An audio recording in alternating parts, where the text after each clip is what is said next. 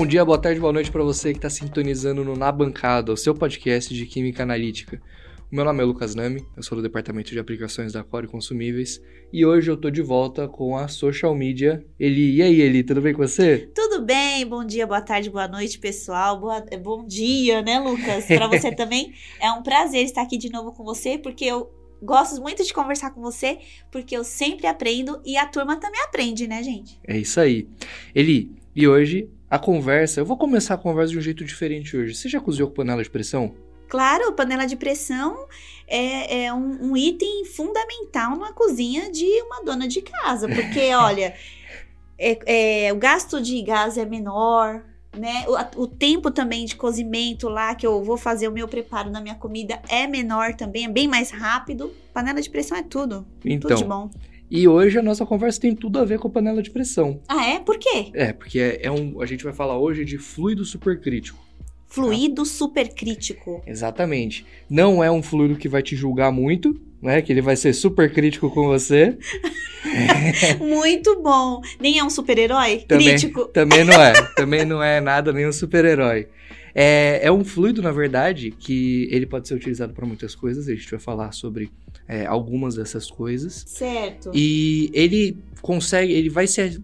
A característica principal dele é que super nesse caso quer dizer que é além. Né? Então, é, o nosso objetivo vai ser trabalhar além de uma certa condição de pressão e temperatura né? Como se fosse aí mais ou menos pensando numa, numa panelinha de pressão, só que com uma, uma complexidade maior para fabricação, né? A gente vai falar um pouquinho sobre essas qualidades aí. Mas eu acho que a gente pode começar com um pouquinho de história, né, Eli? E essa, essa história do fluido supercrítico, ela é bem interessante. Ela começou lá por volta de 1822 com um pesquisador, né, na época, que ele se chama, é, chamava, né, aliás, Charles Delatour. E aí ele fez um experimento que foi muito legal ali. Ele pegou ali como se fosse um recipientezinho, né? Imagina aí a sua panela de pressão. E ele encheu com um fluido. Né? Não lembro agora qual que é o fluido exato, mas ele encheu com um fluido, colocou uma pedrinha. E aí o que acontece? Ele foi submetendo esse fluido, né? Uma certa condição de pressão e temperatura com aquela pedrinha ali. E aí ele balançava esse recipiente e ele via que a pedra ela fazia um barulho. Né? Ou seja, da onde que vem esse barulho? É justamente essa pedrinha subindo, né? E quando ela sobe, ela tá ali, né, suspen... vamos dizer assim, né, em volta, né, com uma, uma vizinhança que é a própria fase gasosa, né, dessa, desse sistema bifásico, e aí depois a pedrinha vai ter que voltar, né, ter que descer de novo, quando ela desce e bate na água, ela faz, plup, faz barulho. Faz o barulhinho da pedrinha caindo. Sim. E aí o que acontece? Chegou uma hora que ele foi percebendo que passadas uma passada, né, uma certa condição de pressão e temperatura, ele não ouvia mais esse plup, né? Ele não ouvia mais nenhum desse barulho. Por quê? Porque na verdade agora ele tem um fluido só. Né?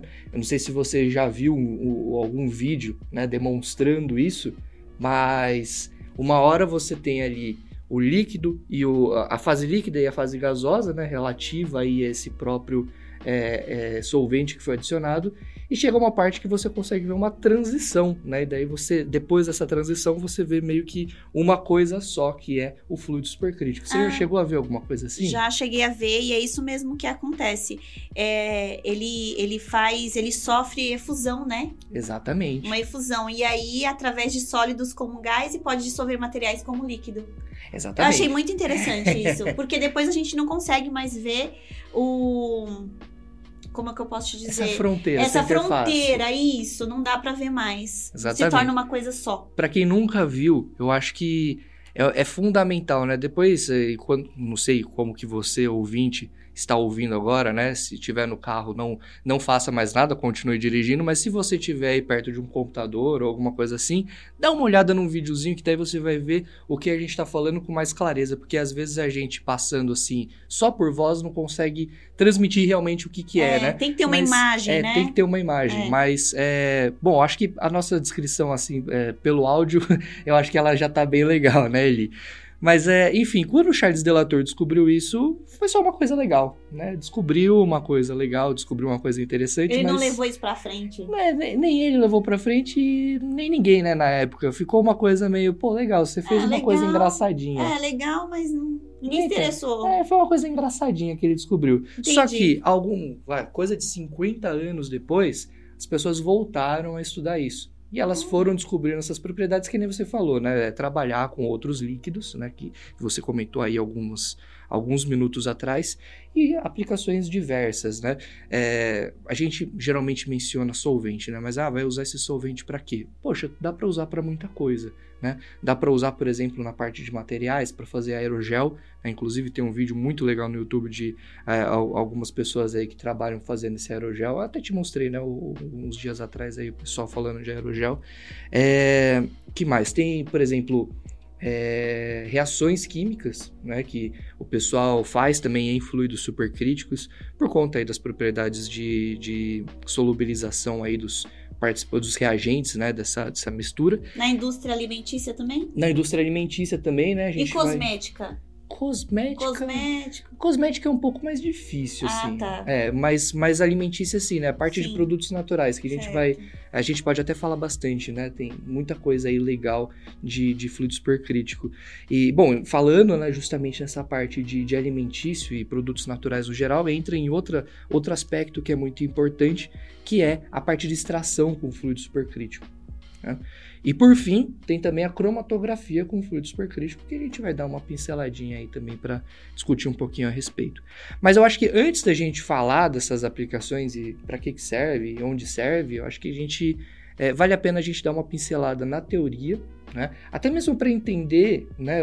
A gente vai falar aí do, do grande, do personagem principal aí que quando a gente fala de fluido supercrítico a gente tem que falar dele, que é o dióxido de carbono, né? Mas para a gente entender o porquê que esse dióxido de carbono é importante, a gente tem que entender qual que é a teoria por trás. Né? Então, a gente vai ter que entrar num pouquinho de termodinâmica. Eu sei que termodinâmica é uma coisa que dá, uma, né, dá um arrepio na, na espinha do- da maioria das pessoas, mas eu vou ser breve, eu juro que eu vou ser breve. Por favor. Bom, o que acontece é o seguinte, como eu falei para você, tudo depende de pressão e temperatura Certo. né? Então, o que você tem aí, o que cada solvente tem, né, na sua... É lógico que, né, dependendo da substância é, química, a coisa vai ser um pouquinho diferente, mas falando um pouquinho, de- falando mais desses solventes, né, moléculas mais leves, né, menores, a gente vai ter aí um diagrama de pressão e temperatura e que vai conseguir definir algumas regiões pra gente. né? Então, você tem aí uma região que é de sólido, uma região que é de líquido, uma região que é de gás. Né? E aí você tem essas fronteiras onde você vai ter os dois é, é, participantes aí dessa, da- dessas é, regiões, né? Ou seja, você vai ter ali um gelo que está derretendo, né? Numa temperatura específica, né? Ou, ou, ou, por exemplo, um ponto triplo que, que vai ter ali no o, o ponto triplo, que vai ser ali um- uma parte, um ponto específico onde você vai ter a capacidade de existência tanto do sólido, do líquido quanto do gasoso ao mesmo tempo.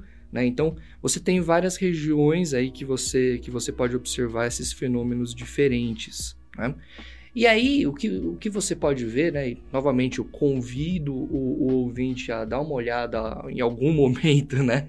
É, quando possível, num diagrama de pressão e temperatura para entender o que, que a gente vai falar agora, mas principalmente quando você está falando aí, né? Principalmente não, só quando você está falando dessa região aí de líquido e gás, você vê que existe uma fronteira entre eles Existe. até certo ponto. Até certo ponto. Exatamente. O que, que é esse ponto aí? É o ponto crítico. Exatamente. Então, depois desse ponto crítico, não existe mais uma definição dessa fronteira. Aí vira o supercrítico. Exatamente, vira o supercrítico. Hum. Mas, então, o que, que isso quer dizer na prática? Né? Quer dizer que, a partir desse momento, não é que você vai criar um novo estado da matéria.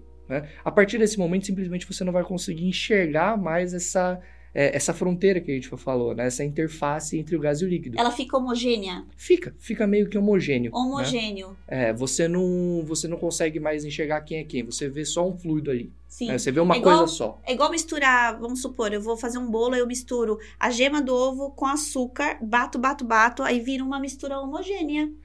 E aí vira um creme, na verdade. Mas não é isso, né? É, ti- Vamos assim, bem de longe, pode ser isso daí. Porque aí, né, no caso da gema e, da, e do açúcar, eu transformei ele em outro outra substância, né, um outro composto, digamos assim, um creme, e no fluido supercrítico não é isso que acontece, né? Exatamente. Eu não tenho uma outra substância ou um outro estado da matéria, igual você falou. Eu É. tenho só uma homogeneização. E é, uma homogeneidade, eu diria. Homogeneidade, desculpa. É, que, que realmente é isso, né? Você não tá gerando nenhuma transformação química, né? E você não tá reagindo nada, você não Sim. tá criando nenhum, nenhum é, vamos assim, você não tá criando nada novo. Sim. Na verdade, você tá só induzindo a, um- a uma condição em que você tem ali esse comportamento diferente. Ou seja, você tá trazendo características, propriedades físico-químicas diferentes para aquela mesma coisa por conta de uma condição de pressão e temperatura, Entendi. tá? Uhum. É, e aí, né, é até interessante porque tem algumas literaturas que até falam, né, o supercrítico como um gás mais denso. Né? Então, ah, tá. é, e ele vai ter aí propriedades intermediárias entre o líquido e o gás. É por isso que ele é tão importante assim, porque você vai conseguir meio que extrair o melhor dos dois mundos. né?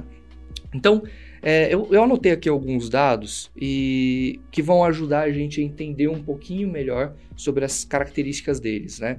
Então, eu posso mencionar principalmente aí duas coisas: a viscosidade. Então, se você for ver a viscosidade de um gás é de da ordem aí de 0,01 é, milipascal por segundo. né? Então, isso daí é, é bem baixo. Isso aí é muito baixo. Se você for comparar com um líquido, ele tem uma viscosidade maior, tá? Da ordem de 1 milipascal por segundo. E aí o supercrítico, ele vai ficar aí no intermediário de 0,1. O que, que isso quer dizer na prática? Quer dizer que quando a gente for para cromatografia, de repente você aliviar essa viscosidade é melhor porque isso vai gerar menos pressão dentro da coluna. né? Então, isso daí é uma coisa que a gente pode usar bastante. E aí a gente tem também coeficientes de difusividade, né? Ou tem alguns, alguns lugares que falam coeficiente de difusão. Então, nesse caso, a difusividade do, do gás ela é maior, né? então está da ordem de 10 a menos 5. E se você for ver de um líquido, é 10 a menos 10. né? Então, bem baixinho, né? 0,00000000001. Então, é muito baixo, Muito. muito, muito pouca coisa. E aí, se você for ver do supercrítico, ele está lá intermediário, né? Então, ele pode ajudar aí nessa questão da difusão, que pode levar aí a, a, a resultados mais significativos quando a gente está falando em eficiência de extração, né? E aí vai para a parte do- da extração com fluido supercrítico. Bom, e aí eu, eu te pergunto ali, qualquer solvente que a gente conhece, né, desses mais comuns, né, é- é- ele pode virar, pode chegar ao, ao- ao- à condição supercrítica? Você acha que sim? Qualquer solvente? É.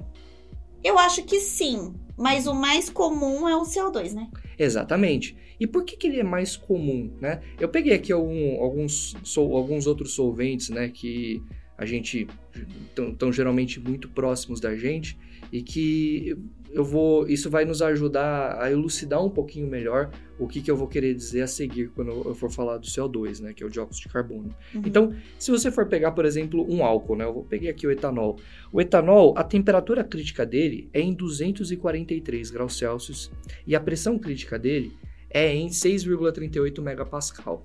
Então, veja, a pressão, ela é Não alta é- sim, mas não é tão não é tão alta, é, né? Não é nada exorbitante. Mas a temperatura é alta? Poxa, a temperatura é muito Gente, alta. 200 graus? Mais de 200 graus, Mais de 200 243. É muita coisa.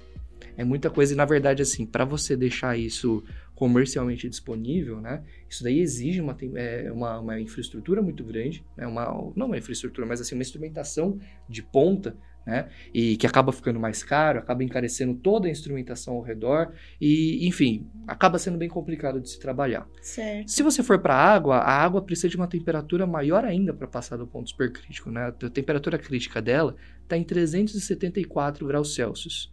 E a pressão também é bem maior. A pressão aí crítica da água está aí da ordem de 22 megapascal. É bem mais do que o álcool. Bem mais do que o, o álcool que a gente está falando. também. Agora, se você for para o dióxido de carbono, é, a pressão ela está mais ou menos lá, né, em comparação, por exemplo, com os álcoois. É, então é uma pressão crítica aí de 7,38 megapascal. Não é, é, não é a menor pressão possível, mas também não é nada fora do, do, do- do- da realidade, né, vamos dizer assim. E a temperatura crítica que chama atenção.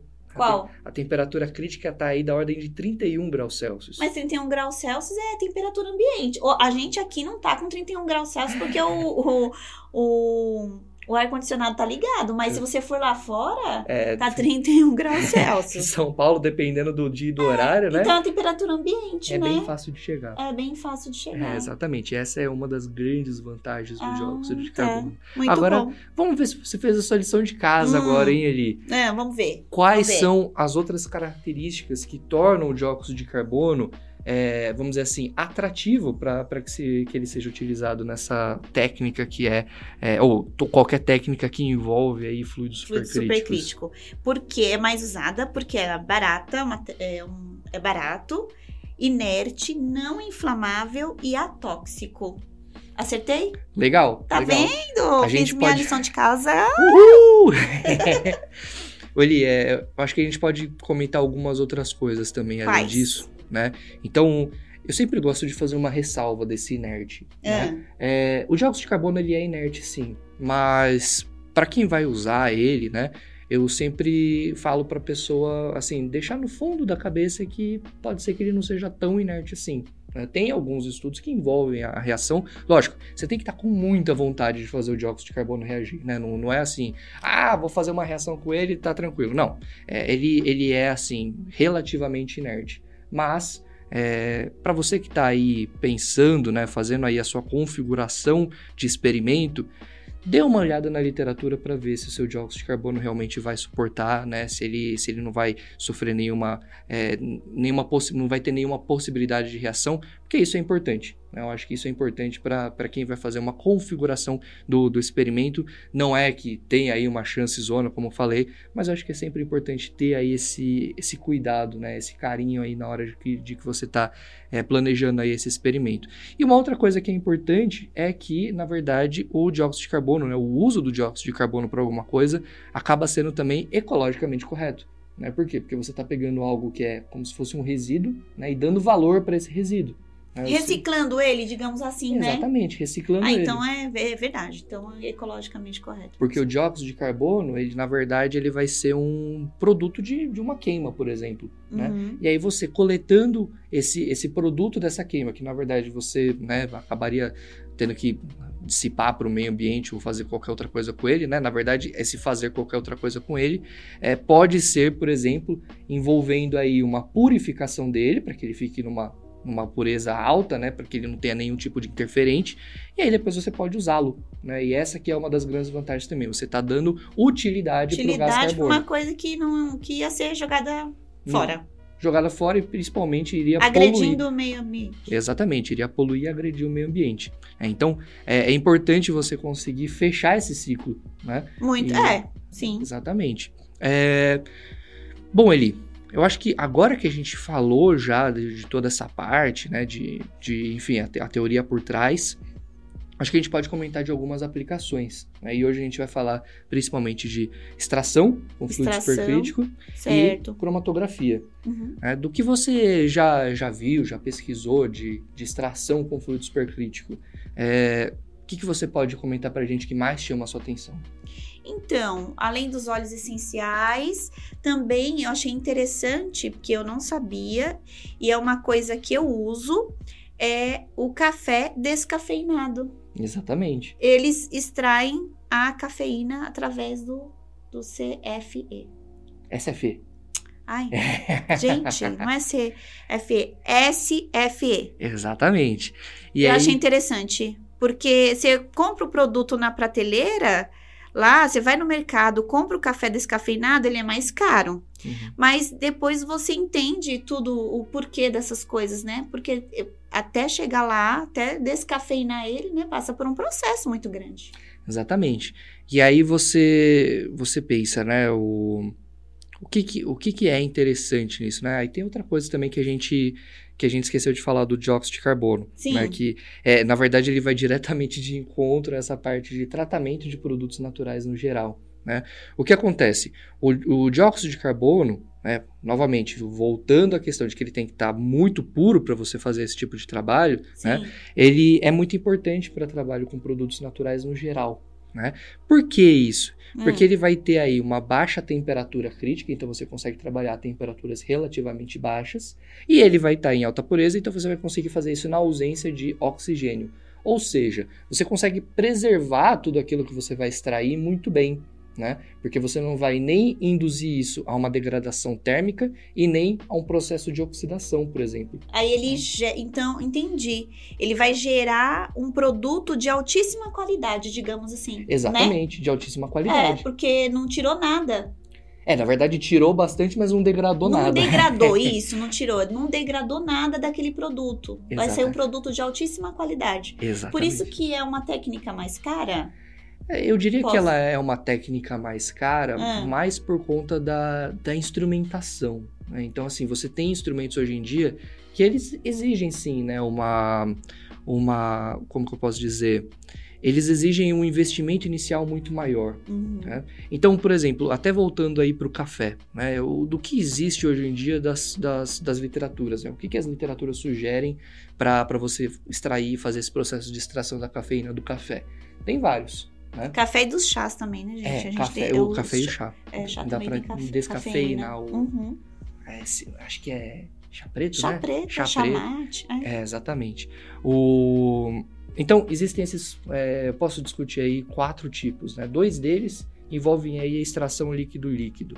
Então, extração líquido-líquido, como que, que as literaturas, né? O que o que está mais consolidado, vamos dizer assim? É você usar, por exemplo, um solvente orgânico que seria ou o clorofórmio ou um acetato de etila. E veja, são solventes orgânicos que eles têm que ter uma grande limitação né, no, no uso, porque eles são tóxicos para os seres humanos. né? E aí eu te pergunto, daí você vai pegar um alimento e daí você vai expor um solvente orgânico desses, é um clorofórmio que é extremamente tóxico, por exemplo, Sim. você vai expor ele a, um- a comida, né? Não, Não, isso daí não faz o mínimo sentido. não. Né? não, então, não. isso daí não, não, não é muito cabível hoje em dia, mesmo porque, ah, eu consegui tirar tudo, né? Eu peguei ali tudo, não sei o quê. Mas, Mas, com CO2 não acontece isso, né? exatamente. e- Porque ele é atóxico. Exatamente. Então, o que acontece é que, nesses dois casos dos orgânicos, né? Desses orgânicos que eu mencionei, Sim. eles teriam uma toxicidade maior. No caso do CO2, né? Além dele ser é, atóxico, o que acontece é que depois que você tem aí todo, ou melhor, né, como, depois que você tira essa sua, esses seus produtos, né, vamos dizer assim, você tem que lembrar que esse dióxido de carbono, em retornando para a condição am- ambiente de temperatura e pressão, ele vai ser um gás. Né? Tanto que a Sim. gente conhece o dióxido de carbono como gás carbônico. Ah, o gás carbônico, sim. Exatamente. Então, o que acontece? Em ele retornando para a nossa condição de temperatura e pressão, ele sai do estado supercrítico e volta a ser um gás. Então, ele consegue evaporar facilmente da sua amostra. né? E daí Uhum. ele vai deixar aquela amostra na sua esmagadora maioria, o que sobrar não vai te fazer mal. Entendi. Então, essa seria a outra, a, a outra solução. E aí tem uma outra solução ainda, que é a extração, su, é, a extração de, é, por... Como que é o nome em português? Extração suíça usando água, né? Vamos deixar assim Ah, dessa tá. maneira. Que na verdade eles usam só água, né? O grande é, ponto principal deles, né? o grande benefício que eles falam é que eles usam só água, que eles não usam nenhum outro solvente orgânico, mas eles precisam usar uma temperatura maior.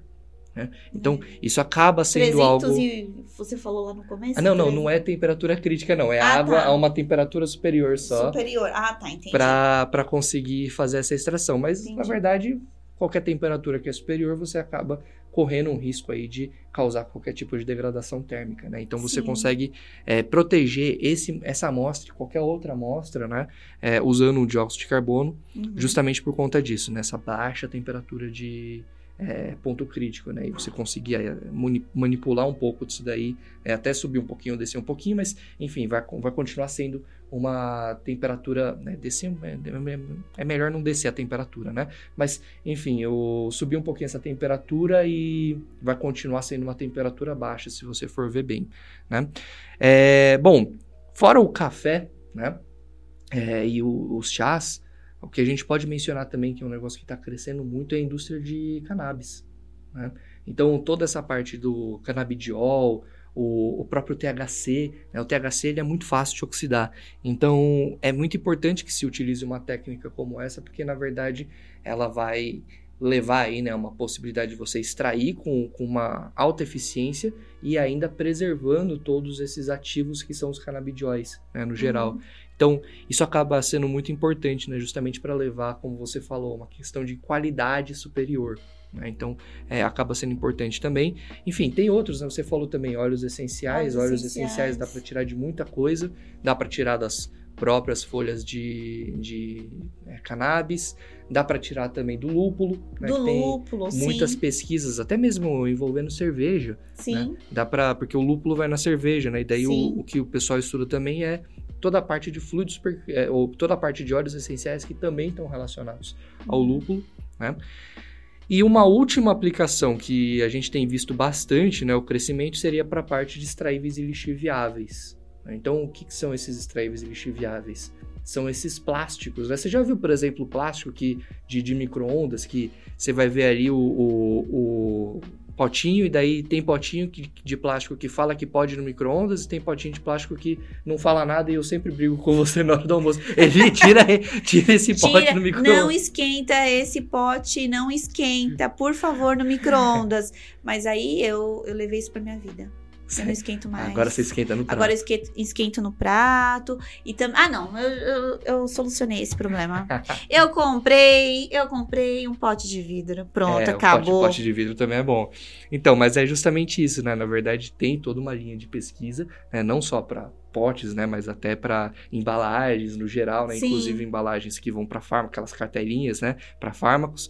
E é um estudo muito importante que na verdade vai envolver aí essa verificação desses aditivos do plástico que podem migrar né? Então, que podem ser extraídos ou naturalmente ou forçadamente né, em condições de temperatura maiores, para isso daí tem que ser bem avaliado, né? Porque na verdade acaba sendo aí meio que uma contaminação que é, pode acontecer. Né? E é, é, é, tarefa dos desenvolvedores de embalagens evitar né, ou completamente impedir que, que exista aí algum tipo de contaminação é, grave né, envolvendo aí esses, esses, essas embalagens. Né? Então, esse é o estudo de extraíveis e lixiviáveis. Na ah. verdade, é garantir que não vai ir, ir nada para o seu produto, né? Uhum. Que, você, que essa embalagem não vai sangrar nada, não vai lixiviar nada.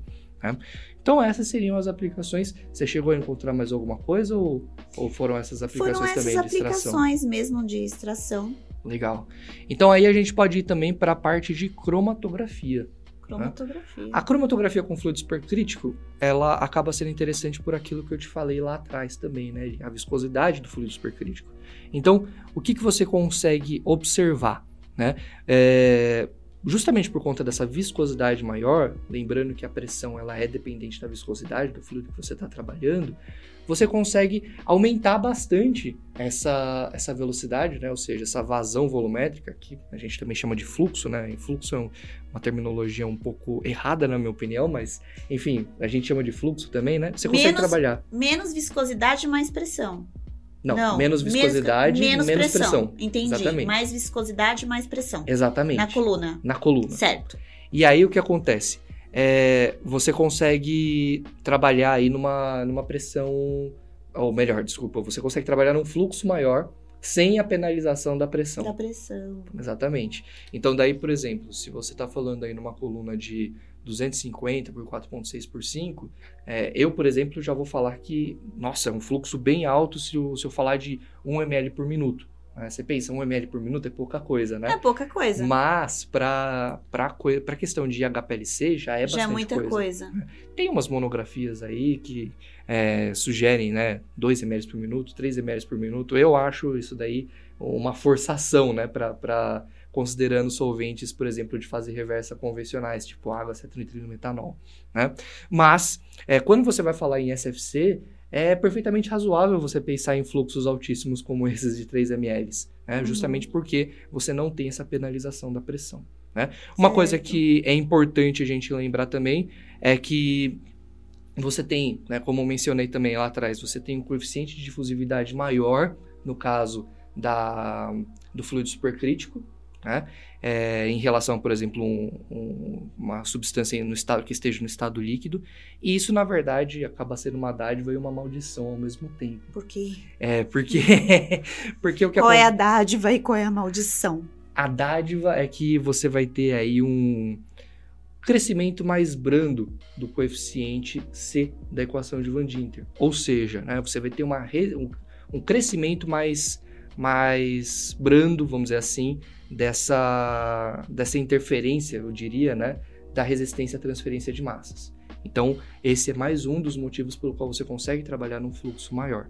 Só que o grande problema é o que, que por conta dessa difusividade, você acaba tendo alguns problemas com o coeficiente B, né, que seria a difusão longitudinal. Então, tomem cuidado, pessoal, quando vocês forem desenvolver um método em SFC, não trabalhem em, em fluxos tão baixos assim. Né? Eu, eu incentivo quem for trabalhar a dar uma olhada, até mesmo se o fabricante tiver alguma coisa parecida, com é, o, o, o, gráfico de Van Dinter em SFC, né? ou então que você veja algumas literaturas para você ter uma ideia daquilo que pode acontecer, né? porque o SFC ele tem uma faixa de velocidade linear ótima que é diferente em relação ao que a gente conhece de HPLC. Né? Tem que ser, o SFC tem que ser um pouquinho maior.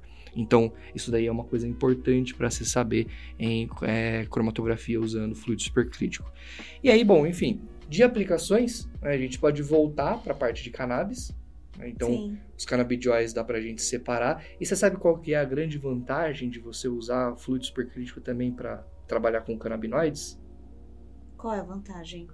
A grande vantagem é que você consegue né, pelo mesmo, pelo mesmo maneira que a, gente, que a gente já falou anteriormente, você vai usar só fases móveis que sejam seguras né, para o consumo humano, vamos dizer assim, né? Você consegue usar o dióxido de carbono supercrítico e quando muito, né, eu vou falar um pouquinho mais para frente dos modificadores orgânicos, mas quando muito o que você vai usar de um modificador orgânico é o próprio etanol, que também está bem tranquilo, né? Uhum. E, e aí uma vez que você purifica aquela fração daquele, canabino, ah, daquele canabinoide que você quer, né? Por exemplo, aí você purificou uma, uma fração de canabidiol. Na verdade, quando você é, submete essa, essa amostra purificada para uma, um, um, frasco, por exemplo, que esteja a uma temperatura e pressão ambiente, né? ou seja, condições ambiente de pressão e temperatura, você já vai ter a evaporação do dióxido de carbono. Então você vai ter aí uma, uma já uma mistura altamente concentrada,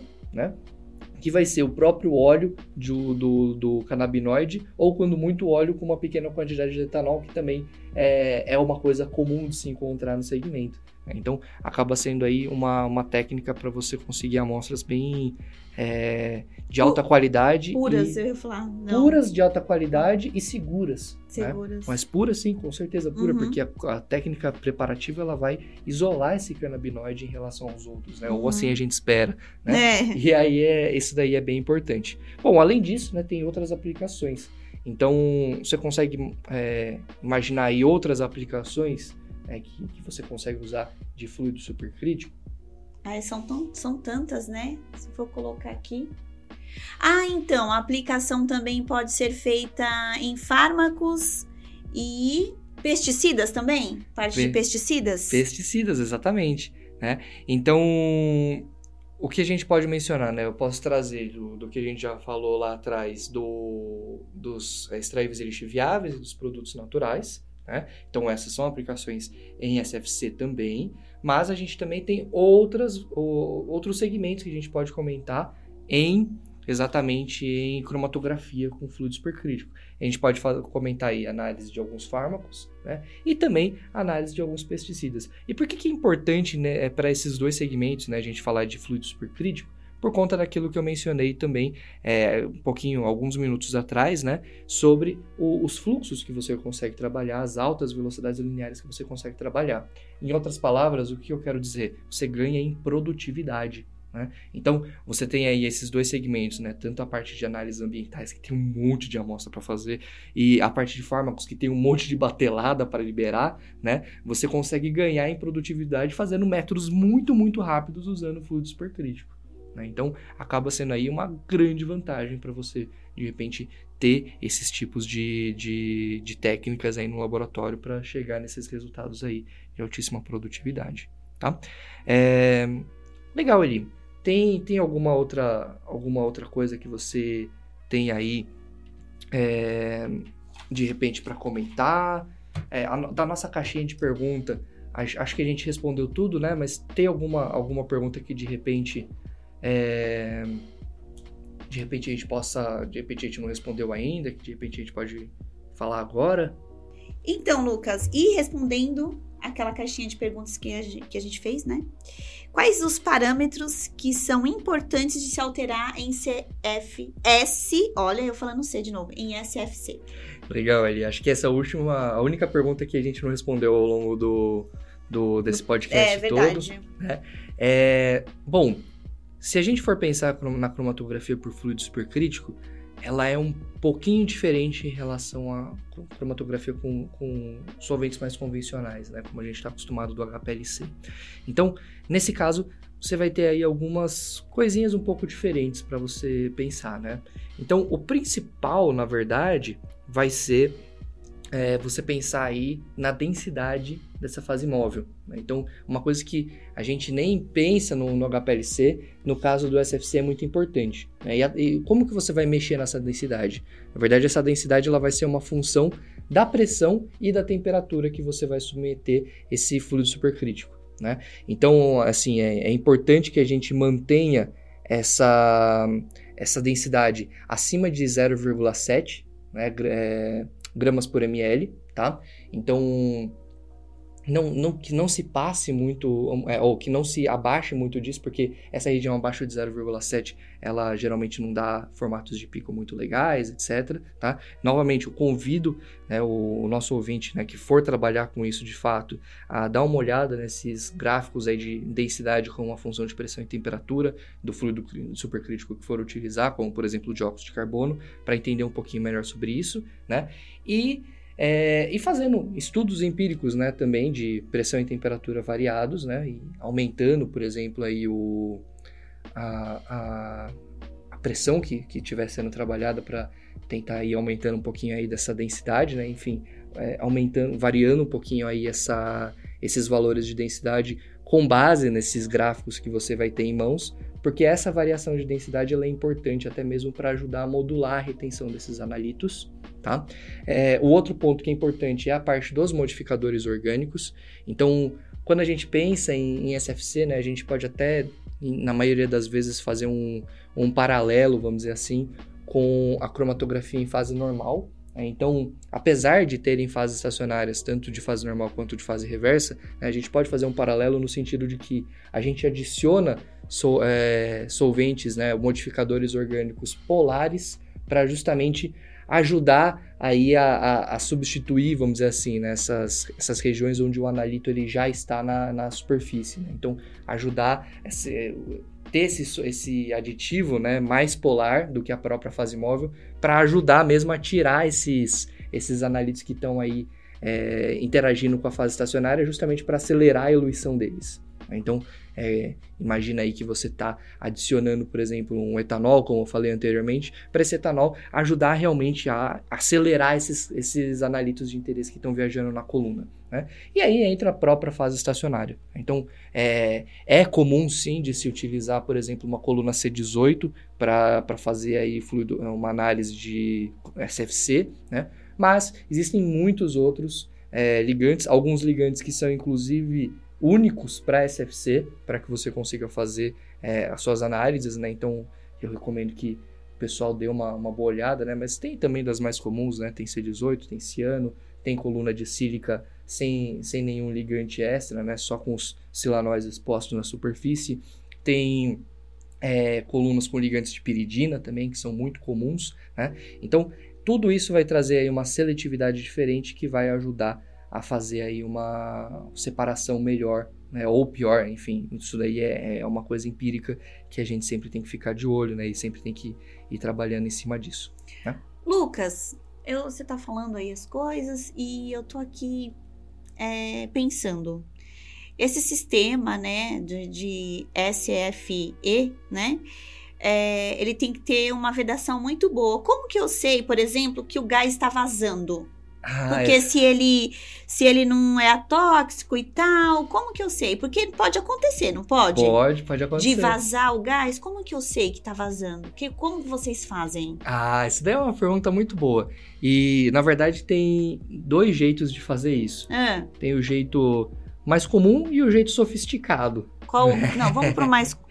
Vai pro fo- sofisticado, vai. O sofisticado primeiro? Sofisticado primeiro, depois a gente vai pro comum. Então tá bom. Tem, tem como você usar, por exemplo, um detector de gases. Né? Então, ah, você tá. vê, Tem um tem- outro aparelho que isso. chama um detector de gás. É, exatamente. É como Ah. se fosse um controlezinho remoto com um, um capilarzinho que ele vai aspirando aí um gás que você esteja aí analisando, né? Ah, tá. Tem que ver qual que é o, funciona- o princípio de funcionamento do, do seu desse detector que você esteja usando, né? Mas um dos princípios seria, por exemplo, diferença é, de condutividade térmica. né? Então você usa, por exemplo, aí um gás como calibrante, né? E geralmente é o próprio ar, né? E aí você você coloca isso para aspirar aí o, gás de, por exemplo, uma junta, né? Que tá, tá ali numa junta. Se não tiver escapando dióxido de carbono, ele vai continuar aspirando só ar e ele vai falar, olha, tem ar aqui, então tá baixo. Agora, se ele observar, né, ou melhor, se ele captar alguma coisa que seja diferente, ele também vai conseguir é, te apontar isso. Né? E daí você consegue fazer aí uma, uma medição qualitativa, né, de, da presença aí desse gás. Desse gás. Agora- e é o simples e o barato. Exatamente, Baratinho. Porque eu ia falar agora que tem o simples, né, que é, é realmente muito mais simples. Você pode fazer uma solução de água com detergente. Ah, igual a gente faz no gás de cozinha. Exatamente.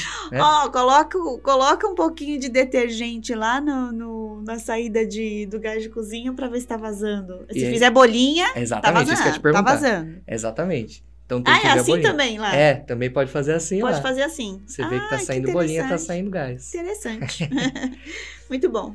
Bom, Eli, eu acho que é isso. Certo. Acho que é uma. A gente conseguiu abordar assim bem rapidamente, mas eu acho que com bastante informação o como que, que o que, que envolve aí, né, o fluido supercrítico e como que ele se aplica à química analítica, né? Pelo menos Uhum. algumas das principais aplicações. E eu acho que é isso. Sobrou alguma dúvida? Não sobrou nenhuma dúvida. Eu acho que a química, depois que eu entrei nesse mundo da química, aqui na Core Consumíveis, eu aprendi muita coisa e eu notei mesmo que a química, ela está em tudo na nossa vida. Exatamente. Tudo, tudo, tudo, tudo. É impressionante, assim, o quanto eu admiro agora essa parte aí da, da nossa vida. Exatamente. Bom, então a gente vai encerrando por aqui. Eu agradeço muito a sua participação, Eli. E eu agradeço muito a você, ouvinte, que nos acompanhou até aqui. E é isso. Muito Só obrigado. Só um recadinho. Ah, sim. Não deixem de acompanhar, nos acompanhar nas redes sociais, arroba Core Consumíveis no Instagram, também no LinkedIn, tá bom? Facebook. E qualquer dúvida, façam perguntinhas lá para nós, que a gente vai responder. Tá bom? É isso aí. Muito obrigado, pessoal. Até a próxima. Até a próxima, pessoal. Tchau, tchau. Tchau, tchau.